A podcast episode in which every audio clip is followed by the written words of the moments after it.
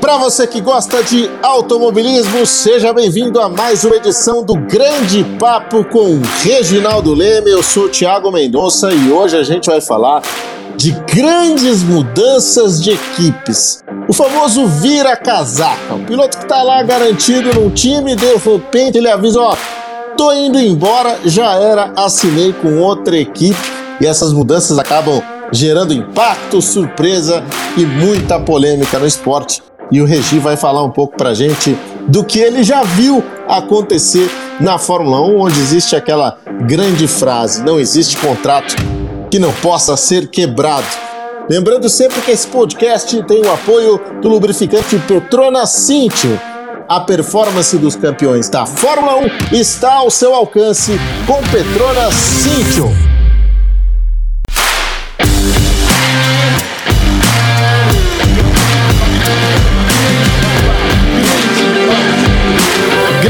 Papo com Reginaldo Leme. Apresentação: Tiago Mendonça. Oferecimento: Petrona Cintium.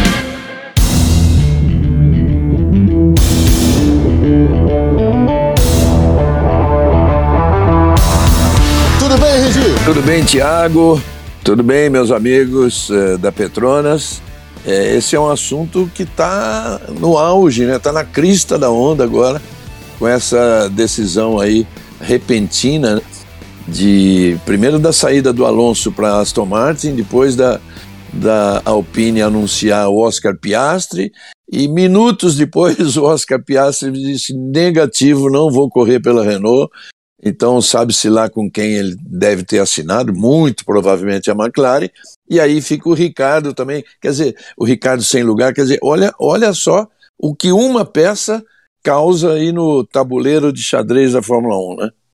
É, o famoso efeito dominó, né? Muda uma peça e no fim das contas todas acabam sendo atingidas. E eu tenho certeza, Regi, que nessa sua trajetória você já viu isso acontecer muitas vezes. Eu vou te dizer que a, a mim, a que mais desperta curiosidade, quero que você fale um pouco sobre isso, é a do Emerson Fittipaldi com a McLaren porque aquela foi um campeão mundial deixando uma equipe de ponta, uma equipe em que ele poderia disputar o título mais três, quatro, cinco vezes e se propondo a correr numa equipe que naquele momento estava no fundo do grid. Tudo bem, era a equipe do irmão dele, era a equipe que ele sonhava dividir com o irmão, mas de qualquer forma ele sacrificou parte da carreira por esse projeto. Como é que foi acompanhar essa surpresa, esse choque do Emerson Fittipaldi deixando a McLaren para correr na Copersucar a partir de 1976? É, Tiago, nessa época, inclusive, eu vivia na Suíça, né, vizinho do Emerson, e a gente estava sempre muito junto, e eu vi ele muito preocupado. Então ele estava assim, essa a decisão não era só entre McLaren e Copersucar, na verdade conversando com ele e conversando com a Maria Helena, que era a mulher dele, eu soube que ainda tinha a história da Ferrari no meio. Ainda tinha um pré-convite da Ferrari. Então, como era, a gente sempre soube que era um grande sonho dele, com o sonho de todo piloto, ainda tinha essa história no meio. Mas o Emerson, no auge da carreira, né? Tanto que em quatro anos ele havia conquistado dois títulos mundiais e dois vice-campeonatos. Mas a negociação dele com o Ted Meyer, que era o, o chefe da equipe da McLaren, a negociação para correr em 76 estava complicada. O, o campeonato já, já havia terminado, as negociações que normalmente na época aconteciam, aconteciam o ano inteiro, mas elas eram comunicadas oficialmente na corrida de Monza, na Itália. Então isso já tinha passado e o Ted Meyer achou que, bom, nunca imaginava uh, que o Emerson poderia, uh, um dia sim, mas não naquele momento, correr pela equipe, equipe Fittipaldi, né, fundada pelo irmão dele e da, do, da qual ele era sócio. E aí, de repente, o Emerson avisou o Ted Meyer, ó, tô saindo, vou para Copersuca. É, esse, esse ano de 76 a McLaren acabou indo buscar o James Hunt, é, que só foi possível trazer porque foi um acordo entre os ingleses todos que tinham o Hunt sob contrato, e deu no que deu, né? Aquele carro tão bem acertado pelo Emerson, desde 74, em 75 não deu para ganhar o título, mas em 76 deu o título para o James Hunt, e o Hunt nunca negou isso, que ele devia uma boa parte desse título ao, ao, que o, ao trabalho que o Emerson havia feito antes. Sem dúvida, Regi. Você sabe que essa passagem é muito engraçada no filme Rush, né? Sim, sim. Quando, quando o Ted Maier é retratado é, explicando para os seus parceiros, né, ali, é, essa decisão do Emerson de correr na Copersucar Fittipaldi. É claro que é, é ficção, mas acho que está bem próximo da realidade, viu? Deve ter sido a reação dele mesmo, né? É, ele ficou desesperado, né? Repete aí a frase dele no filme. Eu não posso, senão vão derrubar o podcast. É verdade. Ele bota lá um palavrão no meio, mistura, é. faz um trocadilho com a Copersucar é. e também com o nome Fittipaldi. É, imagine aí os palavrões em inglês com F e com C e você vai conseguir fazer é. exatamente a associação. Ou assista o filme Rush também, que é maravilhoso. Maravilhoso. Mas é isso, ele ficou realmente na mão. E uma curiosidade, Regi, ah, claro que a, a Copersucar, a Fittipaldi, jamais foi uma equipe de ponta. Mas em determinado momento, com os investimentos que foram feitos, com a batalha do Wilson, a batalha do Emerson, eles conseguiram ficar à frente da McLaren no Mundial de Construtores. Ficaram à frente da McLaren, ficaram à frente da Williams, ficaram à frente da Renault. Da Ferrari num ano. Impressionante, né? É. Isso, isso chama atenção e o potencial da equipe era muito bom e acho que foi isso que o Emerson enxergou, né? Não é que ele simplesmente pulou de paraquedas num projeto. Ele, ele enxergou um potencial realmente ali superior ao que os demais enxergavam, né? E era muito por paixão também. Ele sabia que o Wilson precisava dele para renovar os patrocínios, né, com a Copersucar. Exato. Ô, Regi, eu acho que a gente na era moderna viu algo parecido, parecido e de novo com a, a McLaren sendo aí a vítima da história, mas com um desfecho muito melhor, com um desfecho muito feliz, que foi quando o Lewis Hamilton decidiu deixar a McLaren. Né? A McLaren que tinha o Ron Dennis como chefe de equipe, um dos grandes parceiros da vida do Hamilton, a Mercedes também era, é verdade, mas o Ron Dennis eh, adotou praticamente o Hamilton e num determinado momento ele vai embora para a Mercedes. Ah, é fácil. Na retrospectiva você fala, claro, essa era uma decisão lógica. Mas na época surpreendeu muita gente, né? E, e muita gente acreditou que era um passo para trás, né, Regi? É fácil você pensar hoje, né? Olhar hoje e falar, nossa, que decisão tranquila. Eu também faria a mesma coisa, mas é longe disso. A Mercedes não era uma equipe vencedora. A Mercedes estava há três anos apanhando, apanhando e muito. Tinha, tinha conseguido trazer o Michael Schumacher de volta da aposentadoria para ver, para satisfazer aí a vontade dos alemães, né? Uma equipe alemã trazendo o Schumacher de volta, era quase uma certeza dela se tornar uma equipe ganhadora e não aconteceu. E aí, de repente, chega o. E aí o Hamilton, na, na verdade, na McLaren também não estava muito bem. Ele foi um ano em que ele cometeu muitos erros é, Dizia-se que na época que ele estava assim com a cabeça voltada para outras coisas, outros negócios, ele estava começando a, a, se tornar assim um superastro, né? Estava é, com aquela namorada dele uh, famosa, lembra o nome Nicole dela? Nicole Scherzing. Nicole Scherzing, isso. E, e, se juntou aos, aos rappers americanos que são amigos dele, na verdade, até hoje. Mas é que como era novidade para ele, aquilo acabou desviando né, o foco dele da Fórmula 1. Eu me lembro de um erro em Valência, assim, que não dava para entender como é que um Hamilton cometia um erro daquele, assim, de, de, de iniciante. E na mesma época a Red Bull dominava a Fórmula 1. Aí, de repente, aparece o Nick Lauda, procurou o Hamilton e fez o convite. Vamos embora da McLaren para Mercedes? Rapaz, quando a notícia surgiu, eu mesmo fui um dos jornalistas que, que pensou assim: nossa, que loucura, que, que ousado que é o Hamilton. Tudo bem que lá a McLaren não está no auge que já esteve, mas já tinha dado um título a ele, né? Mas que ousado. O risco é grande demais. Né? A, a, a, Mercedes estava longe de conseguir o rendimento que fizesse ela lutar por vitórias, pelo menos. Não estou nem falando em título. É, mas, para você ter uma ideia, a McLaren acabou num campeonato de 12, um ano antes, em terceiro lugar com sete vitórias. Né? Então, é, é, não era não era a equipe que lutava pelo título, mas é, dava, dava a Hamilton a chance de vitórias. E a Mercedes havia sido a quinta colocada com apenas uma vitória, que, que foi, não foi nem do Schumacher, foi do Nico Rosberg. É, muita gente apontou essa decisão do Hamilton como equivocada, né? era uma loucura então Falando, ah, se não der certo ele volta para a McLaren. Foi o que eu pensei também, mas vocês verem o que deu no futuro, né? E lá ele construiu a parte mais importante da carreira dele, das suas 103 vitórias, é, a grande maioria, se eu não me engano, na McLaren ele venceu 27 das 103. Eu acho que até menos, viu, Regi? Eu acho que até menos. Até eu, menos. Se eu não me engano, eu fiz essa conta, acho que foram 22. Então, você vê que você vê que a fase Mercedes foi que de fato marcou uh, o Hamilton como esse, esse piloto de importância para a Fórmula 1. É, e é curioso que a gente para para pensar hoje, a Mercedes virou tudo que virou e a McLaren não conquistou mais nenhum título. Não é que a McLaren virou uma equipe pequena, pelo contrário, ela está aí sempre batalhando pelas uh, primeiras posições, sempre pelo pódio, é uma equipe é, de meio de pelotão, mas ela é a primeira do meio do pelotão. É, então isso, isso é, é interessante de se observar, mas ela nunca mais foi campeã do mundo.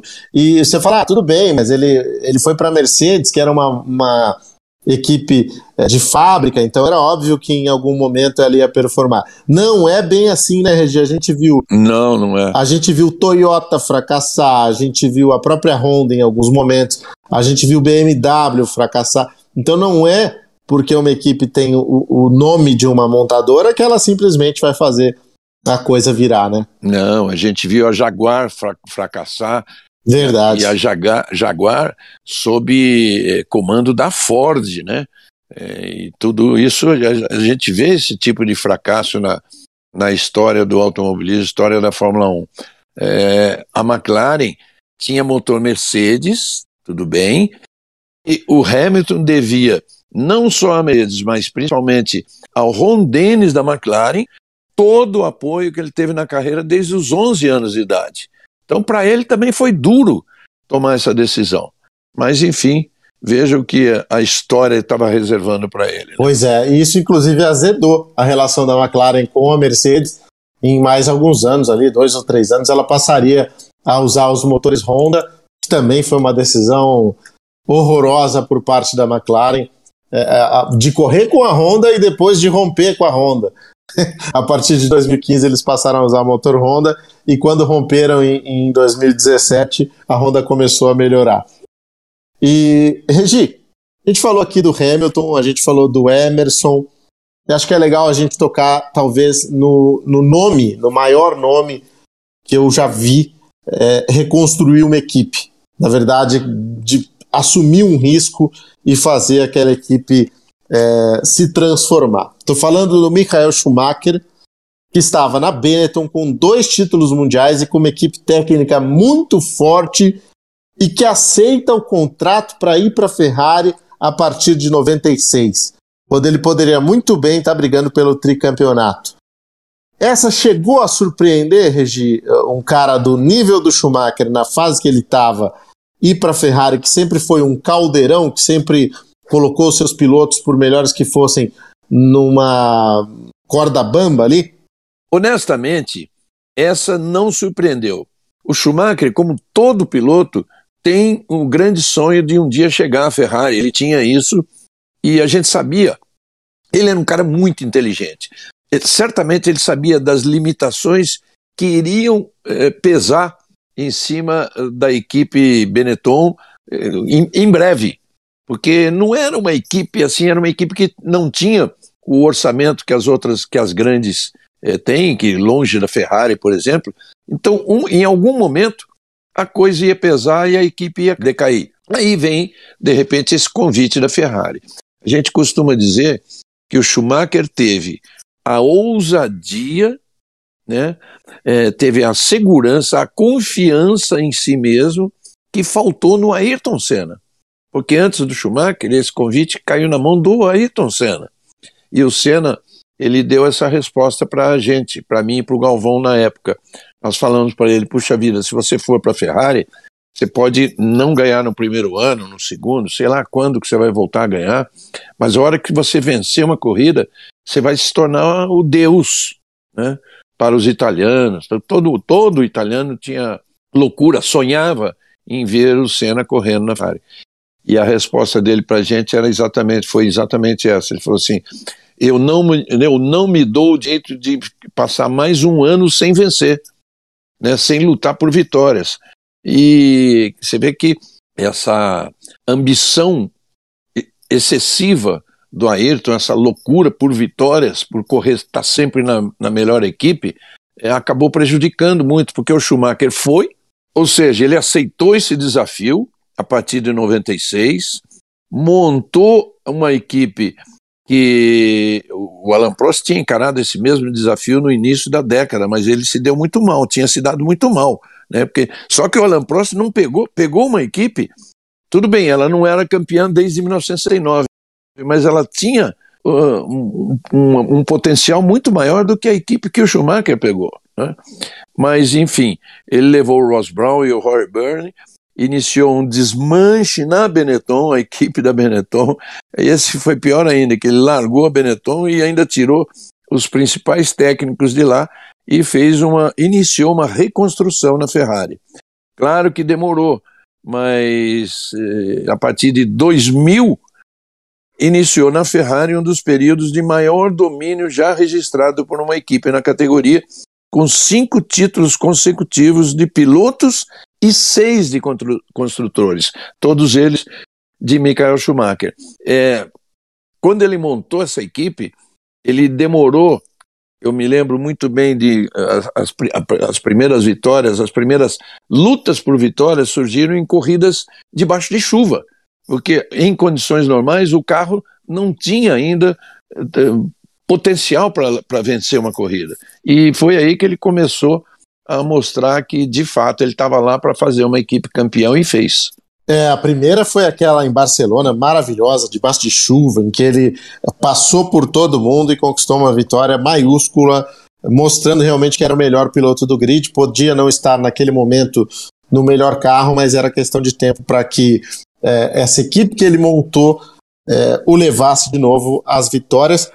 E essa fase, Regi, esse domínio que na época foi o maior já registrado na Fórmula 1, só foi quebrado agora, nos últimos anos, pela Mercedes, que conquistou oito títulos mundiais de construtores consecutivos. Então, realmente, é uma marca importante aí na, na história da Ferrari, que jamais havia é, passado por nada parecido. A gente está aqui nessa conversa muito legal e a gente vai seguir falando de pilotos que acabaram deixando suas equipes para trás. Aliás, não só pilotos, tem um engenheiro aqui também que deixou muita gente falando sozinho. O Regi vai contar para a gente como é que foi essa história, mas antes quero lembrar para vocês que o podcast Grande Papo é um oferecimento do lubrificante Petronas Cintium. Mais desempenho para o seu carro, mais economia para você. Sabe aquele anda e para no trânsito? Ele é tão ruim para o seu carro quanto para você. Mas o lubrificante Petronas Cintium com tecnologia Cooltech combate o aquecimento excessivo no motor causado pelos engarrafamentos para deixar seu carro sempre protegido. Fique frio com Petronas Cintium.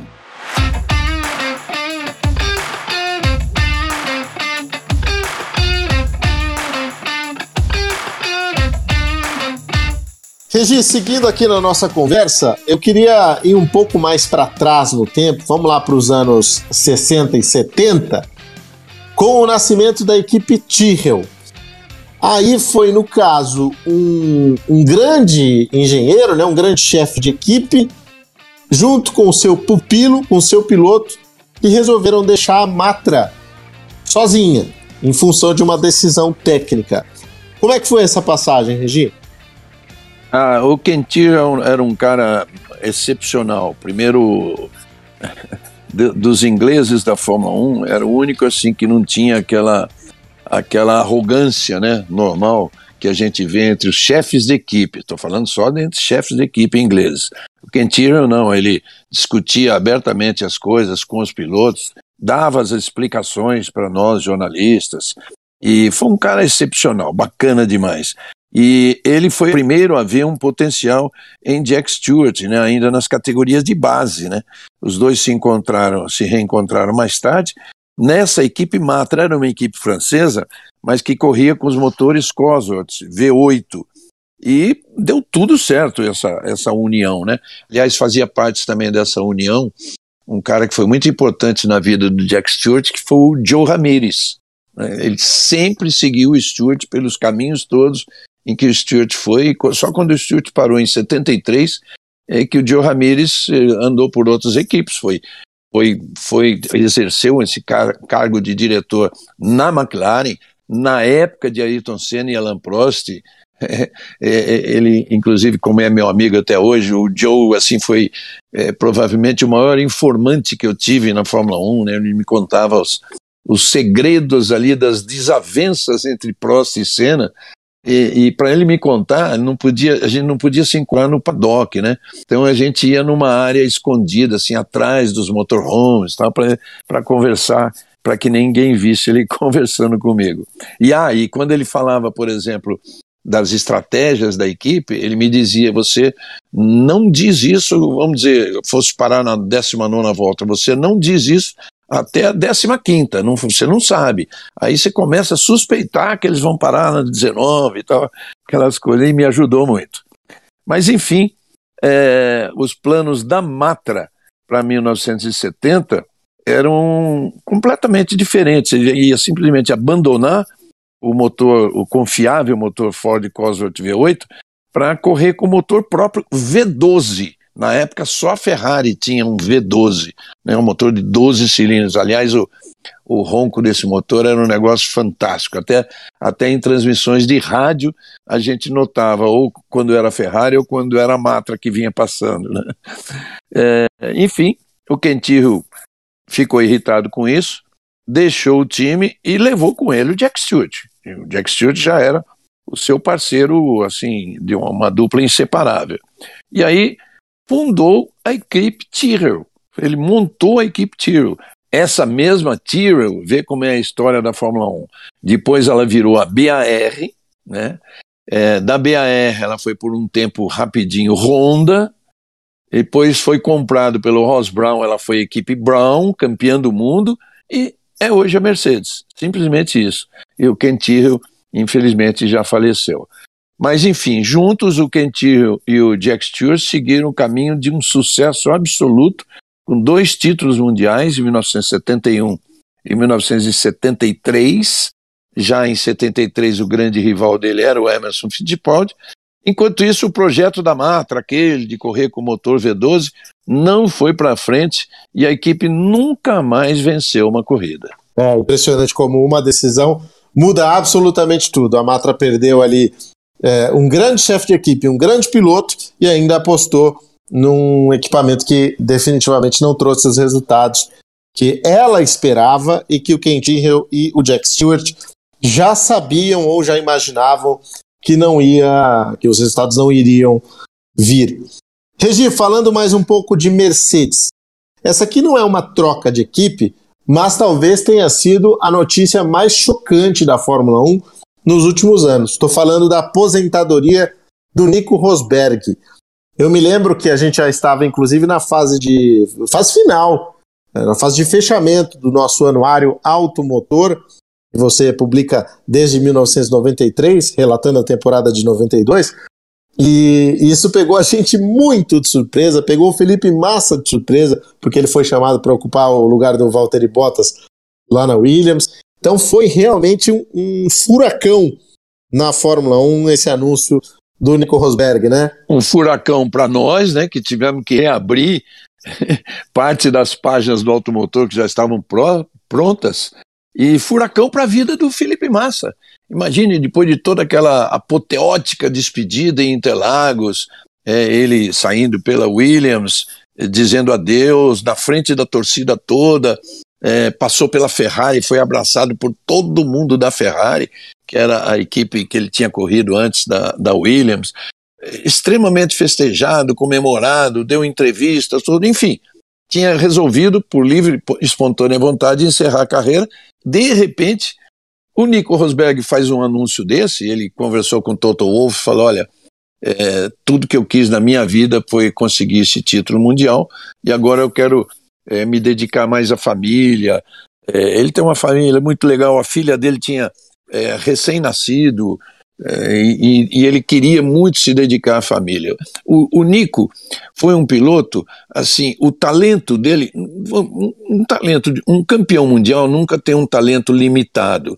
Mas o talento do Nico era assim muito distante do talento de um Lewis Hamilton. Né?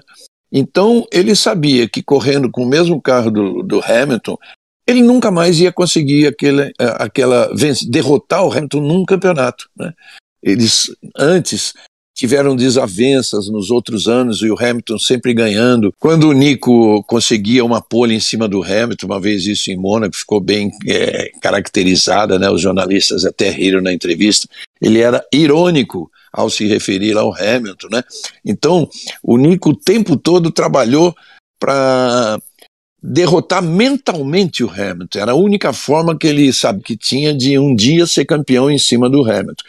Tudo bem que naquele ano 16 aconteceu, 2016, mas aconteceu em função também de alguns problemas mecânicos do Hamilton, né? Um carro que não quebrava nunca, um motor que não quebrava nunca, quebrou na Malásia, faltando poucas voltas para vencer, e foi aquele desespero do Hamilton. É muito, a gente lembra muito bem da imagem quando ele desceu do carro, agachou no chão e com, mão, com as mãos no rosto, na cabeça, é, parecia que ele estava sabendo, né, ali, perder o título. Bom, enfim, ainda teve o campeonato pra, pela frente, mas o Rosberg acabou vencendo o título, ganhando o título lá na última corrida em Abu Dhabi.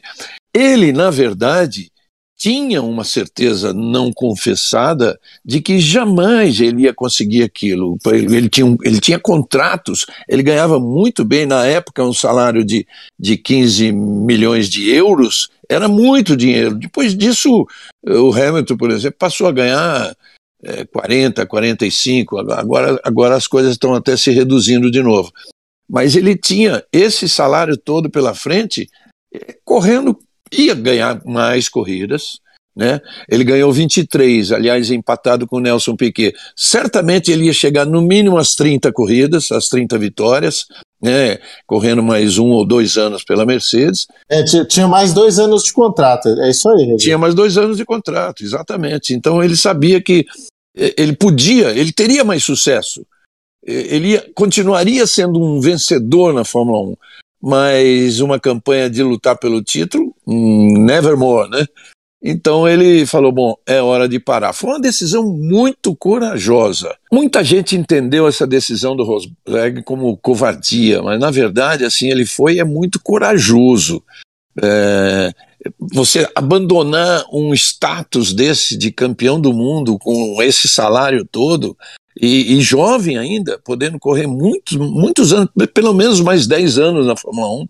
Ele foi é muito corajoso e, e se deu bem. Hoje ele está tá sempre no meio da Fórmula 1, ele empresaria pilotos, ele é chamado para grandes eventos. Ele não vai, não está ganhando seus 15 milhões de, de euros, mas olha, é capaz de um terço disso ele chegar e sem correr risco nenhum. É, então, exato. Foi, uma, uma decisão, claro, que chocou, impactou o mundo todo da Fórmula 1, causou essas mudanças todas aí, e mas é, é, entrou pela história, entrou para a história como o primeiro campeão mundial a abandonar a carreira no ano do título, na verdade, cinco dias depois de conquistar o título. É, era o objetivo dele, conquistou, foi embora e não voltou nunca mais. Então isso, isso é realmente impressionante, a certeza que ele tinha de estar fazendo a coisa certa. Seguindo aqui no nosso papo de mudanças de equipes que causaram aí muita confusão e muita discussão, agora eu quero ir para as pranchetas, Regi. Quero falar de um engenheiro aí que é um dos mais cobiçados do paddock e que de repente resolveu trocar uma McLaren por uma equipe que naquela época não era tudo isso. Estou falando do Adrian Newey. Como é que você acompanhou essa decisão do Newey, Regi? Como é que foi essa troca dele de McLaren por Red Bull? Bom, o Newey é assim admirado por todo mundo pelas suas qualidades, né, de engenheiro especializado em aerodinâmica. Aliás, a formação dele é da Força Aérea Britânica, né? Ele saiu de lá como ele fez um curso assim como engenheiro de aviões. E veio curiosamente, ele o primeiro emprego dele foi na Copersuca Fittipaldi, como está, ele ainda era um estagiário e, e veio trabalhar na Copersuca Fittipaldi durante um tempo. Né? Depois ele progrediu muito na carreira e, tal, e antes dessa mudança dele para, para a Red Bull, teve uma outra mudança muito importante dele da Williams para a McLaren. Verdade. Quando ele saiu, quando ele conseguiu se desligar da Williams para a McLaren, foi um negócio assim que foi parar, no, parar em tribunais, assim como está hoje o, o caso do Oscar Piastri e da Alpine, foi parar em tribunais e, de fato, a, o julgamento disse o seguinte: ele não pode exercer funções, não pode estar na pista pela nova equipe, que seria a Williams, até 31 de dezembro daquele ano que ele tinha, em que ele havia deixado a McLaren. Se você me permite, é, no livro do Adrian Newey, o How to Build a Car, ele conta que essa passagem da saída dele pela Williams para Williams, é, saída da Williams para a McLaren, se deu depois que o Patrick Head estava enfrentando, junto com o Frank Williams e junto com ele, um processo na Itália pela morte do Ayrton Senna, chegou para ele, Newey, e disse o seguinte: Olha, é, a gente caminhou até aqui juntos, mas eu acho que a partir de agora é importante que cada um se defenda sozinho.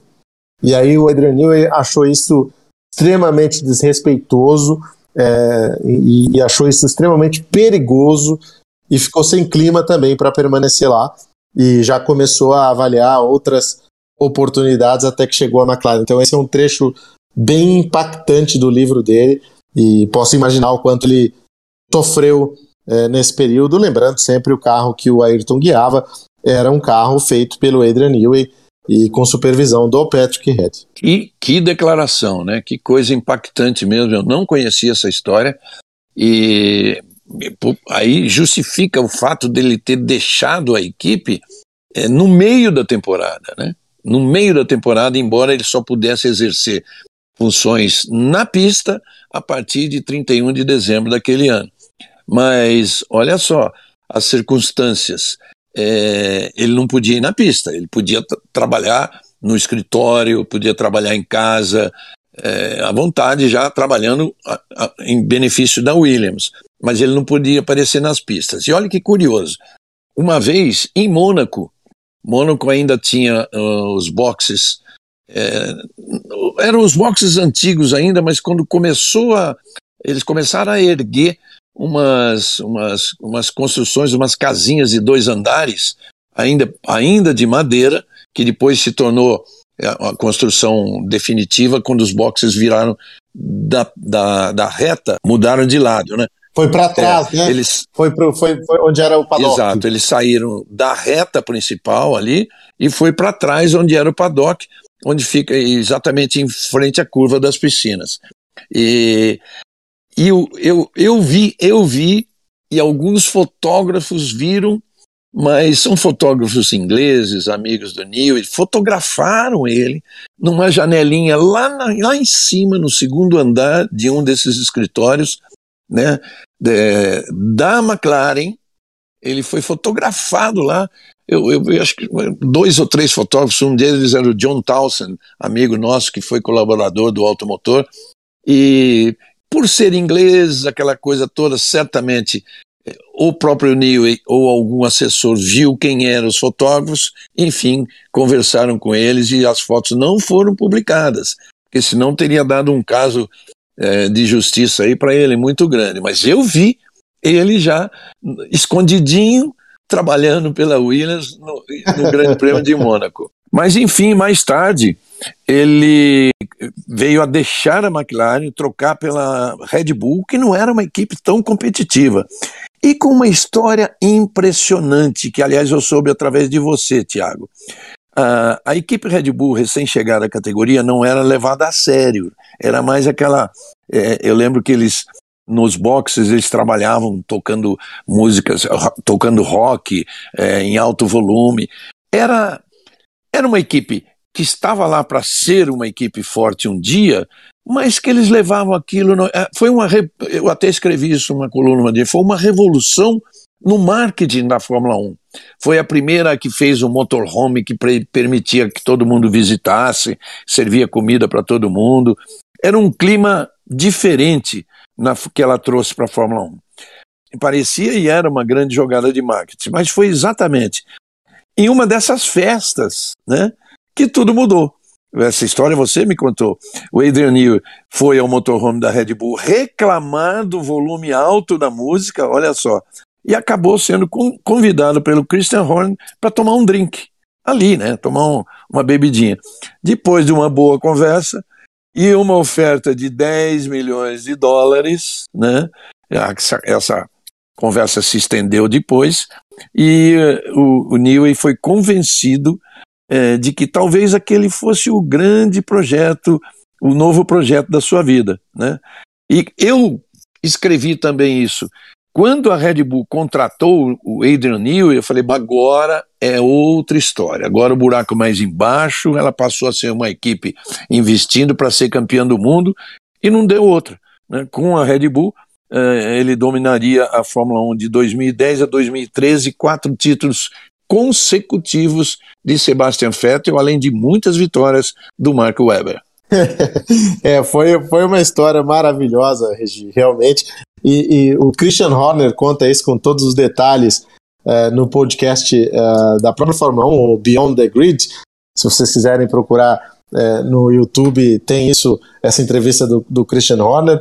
E é realmente uma coisa muito legal, porque imagina, o Newey trabalhando com o Ron Dennis, né, sisudo, o chão do, do, do box não pode ter uma manchinha que, que fosse, e aí, de repente, ele entra num, num ambiente em que o chefe de equipe está tomando uma cerveja, convida ele para para sentar, se divertir. Os boxes todos coloridos, né? Cores bem fortes.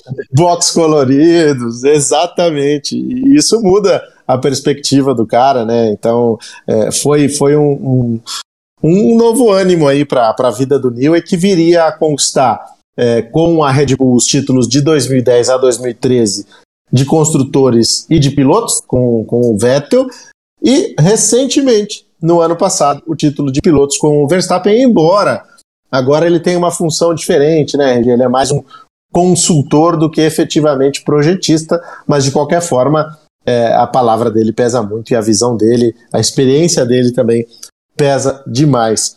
Regi, infelizmente a gente está chegando aqui ao final do nosso papo. Quero é, lembrar sempre para vocês que é, a gente tem aqui episódios mensais, né? Se você procurar aí, você vai encontrar é, outras, outros papos aqui. Esse aqui é o 19 episódio, então você pode contar aí com a gente, você pode procurar nas principais plataformas que você vai encontrar também uh, as nossas conversas, os nossos uh, papos e se divertir bastante neste que é o podcast Grande Papo, um oferecimento do lubrificante Petronas 5. Mais desempenho para o seu carro, mais economia para você. Obrigado, Regi, por mais esse papo fantástico, viu? Obrigado. Eu que agradeço, Tiago, e obrigado aos amigos da Petronas aí, porque conversar sobre essas histórias é, são muito legais. E, e, isso até me dá assim, mais subsídio para o livro que eu estou prometendo e que não saiu ainda, mas que já está escrito. Mas você vê, eu pego isso, essas histórias nossas aí, já vou reabrir capítulos do livro para mudar lá e contar algumas histórias dessas que não estavam contadas. É muito gostoso bater esse papo, e aliás, esse esse assunto mesmo, esse tema, eu acho até que a gente pode continuar num outro que tem muitas histórias assim, dessas mudanças repentinas de, de, de equipe, né, por parte dos pilotos. Sem dúvida. E você aí na sua casa, no seu carro, é, no seu trabalho, é, vai vendo o privilégio que você tem, né, de ouvir essas histórias em primeira mão que no futuro estarão nesse livro que o Regi é, deseja publicar muito em breve. Então é isso. Da minha parte, um grande abraço e até a próxima edição do Grande Papo com o Reginaldo Leme. Tchau, tchau!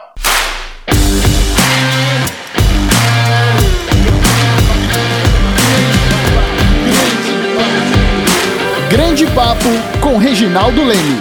Apresentação: Tiago Mendonça. Oferecimento: Petrona Cintium.